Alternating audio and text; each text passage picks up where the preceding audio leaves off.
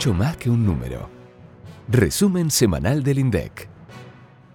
Hola, ¿cómo están? Bienvenidos y bienvenidas a la edición número 16 de la segunda temporada de Mucho más que un número, el podcast del INDEC, donde te explicamos todas las estadísticas que difundimos cada semana. En este episodio vamos a contarles sobre los informes técnicos que publicamos entre el 19 y el 23 de abril. Ajustense los auriculares, que ya mismo comenzamos.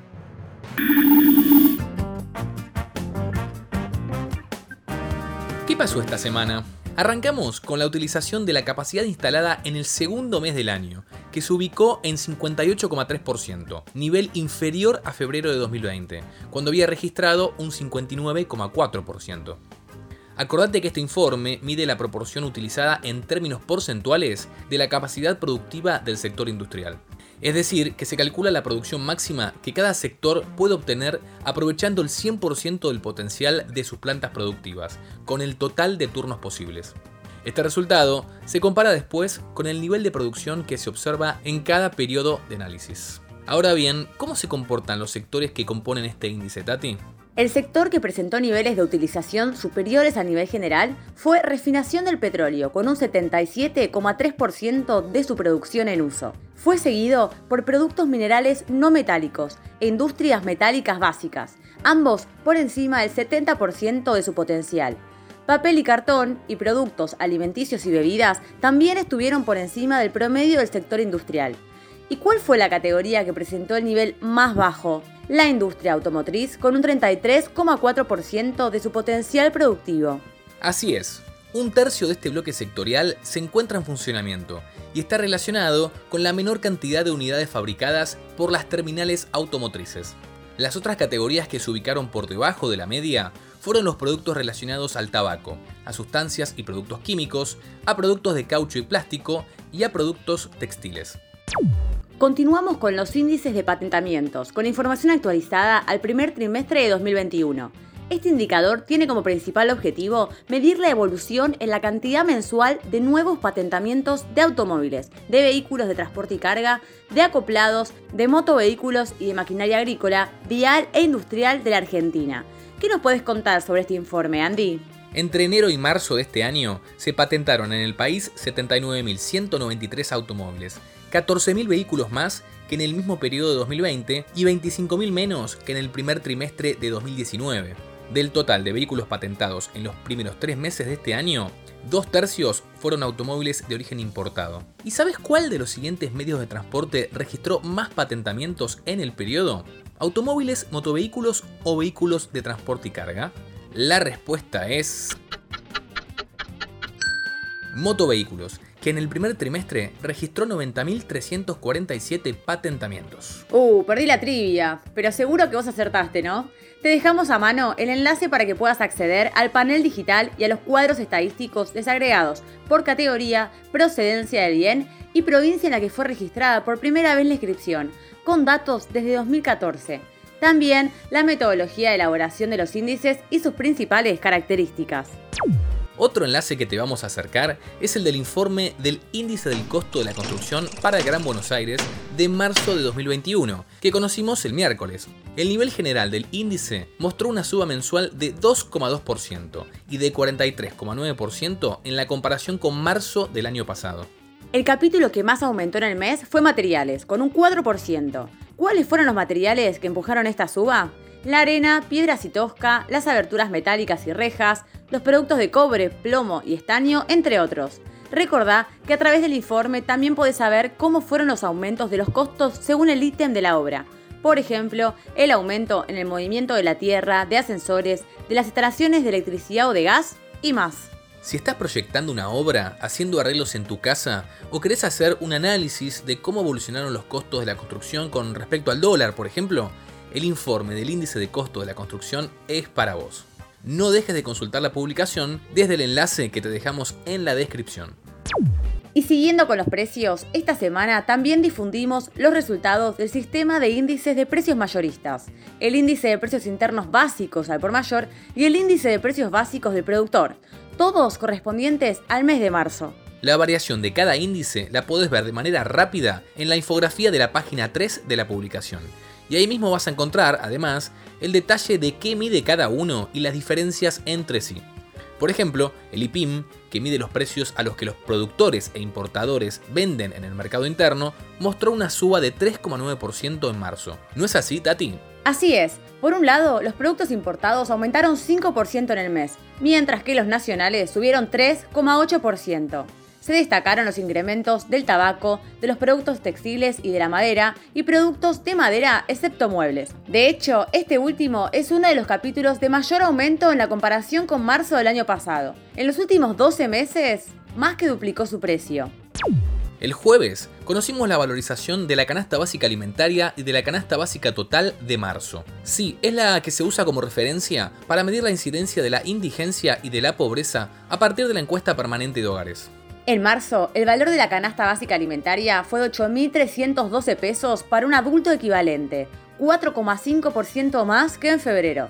La canasta total aumentó 5% y su valor subió entonces a 19.700 pesos. Recordá que las líneas están calculadas para un adulto de entre 30 y 60 años, pero en la página 6 del informe podés encontrar la equivalencia según el sexo y la edad de las personas, y así calcular las canastas para distintos tipos de hogares. ¿Probaste hacer el cálculo a la medida del tuyo? Pongamos un ejemplo, si te parece.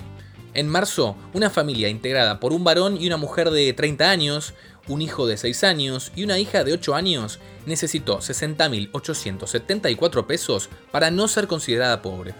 En cambio, para un hogar compuesto por una mujer de 35 años, su hijo de 18 y su madre de 61, la canasta total fue de 48.462 pesos. Otra de las publicaciones del mes de marzo que difundimos esta semana fue la del intercambio comercial argentino, el ICA, con todo el detalle de las exportaciones e importaciones de bienes de nuestro país. En el tercer mes del año, las ventas de la Argentina al resto del mundo alcanzaron los 5.720 millones de dólares, lo que significó un aumento de 30,5% contra el mismo mes del año pasado, aunque ya estaban vigentes las restricciones por la pandemia en la mayor parte del mundo. De hecho, si analizamos la serie desestacionalizada, las exportaciones crecieron menos de 1% respecto de febrero. Las importaciones, que tuvieron un incremento interanual de 68,7% y de 13,8% si las comparamos con febrero, totalizaron los 5.320 millones de dólares. Todos los usos económicos, es decir, los bienes de consumo, las piezas y accesorios, los bienes de capital, etc., registraron subas en la comparación interanual. ¿Querés saber qué fue lo que más creció?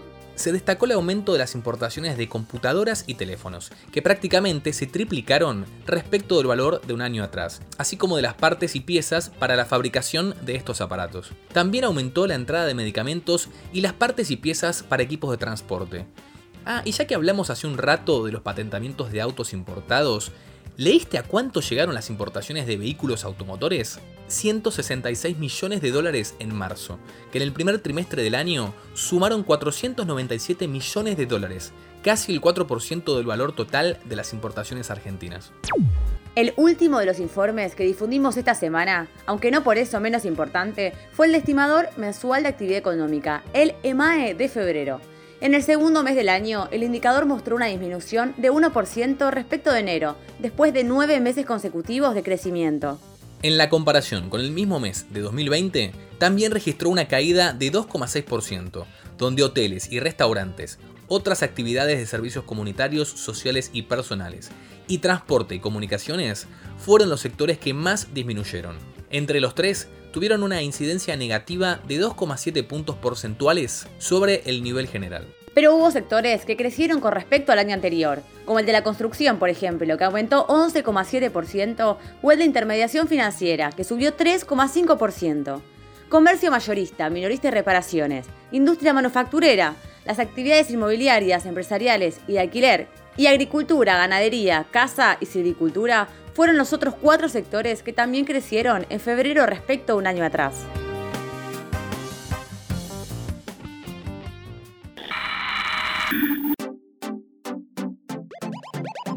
Hemos llegado a Marco de Referencia, la sección de mucho más que un número, donde ustedes y sus inquietudes son los protagonistas. Recuerden que pueden hacerle consultas al director del instituto, Marco Lavagna, sin intermediarios al 11 3206 7010. o contactarse a través de nuestras redes en Instagram, LinkedIn, Facebook y Twitter. Marco, te compartimos la primera consulta que envía Jorge, ingeniero químico y alumno de la maestría en energía de la Universidad Nacional de Cuyo. Nos dijo, estoy elaborando un trabajo de estudio que evalúa la incidencia en el consumo de energía en la economía. En base a trabajos anteriores de estudios de senderos energéticos, se puede comparar la demanda energética per cápita en función del desarrollo del PBI o PBG. Particularmente, la provincia de Mendoza evalúa el PBG con precios base en 1993 y resulta difícil comparar con estados de otros países. Me aconsejaron evaluar el PBG a precios corrientes y ajustarlo por el valor del dólar anual promedio. De esa forma, puedo tener el valor del PBG en dólares corrientes por año, ya que ese estudio se desarrolla entre 2010 y 2019. Al hacer esto, obtengo valores de PBG per cápita bastante menores que los que se observan a nivel nacional a precios corrientes, publicados por organismos internacionales. ¿Es correcta mi aproximación? Muchas gracias por la pregunta, Jorge. Te cuento que la Dirección de Estadísticas e Investigación Económicas de Mendoza, que forma parte del Sistema Estadístico Nacional, realiza una estimación anual del Producto Bruto Geográfico de la provincia. Desde su página web, este, la página web oficial, puedes descargar la serie que van desde el año 2004 hasta el año 2019 y la vas a tener ahí tanto a precios constantes como a valores corrientes también. De hecho, si comparas el dato del 2004 con las estimaciones del valor agregado que se publica en nuestro sitio web, en el sitio del INDEC, vas a confirmar la similitud que hay en, los mismos. Sabemos de cualquier manera que hay ciertas diferencias y que es necesario que exista una mayor eh, consistencia, si se quiere, en los resultados del PIB con eh, los PIB regionales. Es justamente por esto que estamos realizando, entre otros motivos obviamente, que estamos realizando el Censo Nacional Económico con el objetivo de actualizar la información y trabajar junto con todas las provincias para eh, homogenizar las metodologías. Así que aprovecho para recordarles a todos quienes nos escuchan y que aún no han completado el formulario del censo económico, que por favor lo, lo hagan. Eh, eh, tienen que entrar al sitio del censo económico, que es censoeconómico.indec.gov.ar, y ahí pueden encontrar toda la información para que los vaya guiando en, en poder completarlo. Muchas gracias. Gracias, Marco. La próxima pregunta la hace Maya, que es docente de geografía en el nivel medio. Nos escribió lo siguiente. Estamos viendo estructuras de población y su gráfica. Entiendo que el próximo censo tiene pensado relevar las identidades autopercibidas. La verdad es algo que me interesa muchísimo. Por lo que estuve leyendo, hay grandes desafíos y quisiera saber cómo se están resolviendo para poder trabajar esta dimensión en mi clase. Exactamente, como bien comenta Maya, en el censo de población está planeado que se pregunte eh, a todas las personas mayores de 14 años sobre la identidad de género. En este sentido, es una novedad que, tiene censo, es la primera vez que se suma esta pregunta en el cuestionario censal, la cual fue discutida, evaluada y consensuada con las distintas áreas de gobierno y organismos no gubernamentales involucrados en, esta temática, obviamente. Además, eh, te comento que podés entrar eh, al documento de la evaluación de la segunda prueba piloto, te dejo el enlace acá en la descripción del podcast y ahí vas a poder ver con más detalle cómo fue el proceso de, este, elaboración de la pregunta y los resultados en las pruebas pilotos que, hubo. Y ya que estamos, eh, y en relación a tu profesión y vocación como docente, te quería contar que desde el instituto estamos impulsando un programa de alfabetización estadística que se llama Metadato INDEC. Eh, esta iniciativa tiene como objetivo promover el acceso a los conocimientos básicos de las estadísticas oficiales de una manera didáctica, amigable eh, y que lo podamos hacer desde los colegios primarios, desde edades tempranas en la educación. Eh, entre los materiales que elaboramos está la revista digital Planeta Dato, es una publicación para que los chicos y las chicas conozcan un poco más sobre los... Este, el proceso de las estadísticas, el universo de las estadísticas, y ahí vas a encontrar información que puede resultar útil para tus clases y también incluye distintos ejercicios y juegos. Te dejo el enlace para que puedas acceder al programa y si lo llegas a utilizar, contanos después este, tu experiencia. Te mando un saludo y gracias.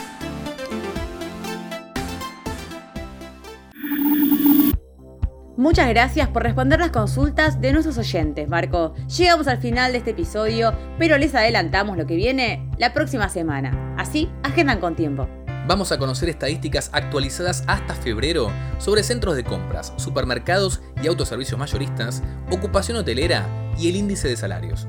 También difundiremos los microdatos junto al informe de principales tasas del total urbano de la encuesta permanente de hogares, la serie de 2016-2019 por provincia, y nuestra compilación mensual INDEC Informa, con resultados detallados de las estadísticas que difundimos todas las semanas. Ah, y nos soplan al oído que también habrá información muy importante relacionada con la planificación del Censo Nacional de Población, Hogares y Viviendas. Esto ha sido todo por esta semana. Nos despedimos hasta el viernes que viene. Y recuerden prestar atención que las estadísticas están en todos lados y en mucho más que un número se las contamos. Hasta la próxima.